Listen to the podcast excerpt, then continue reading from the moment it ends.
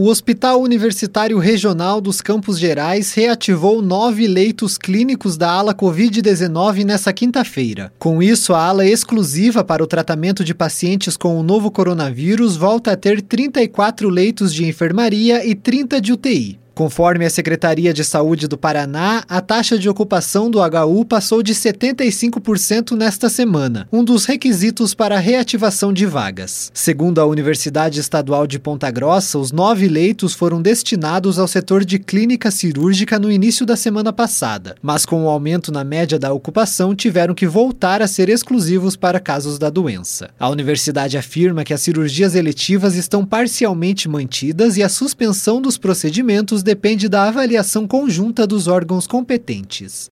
Tailan Jaros, repórter CBN.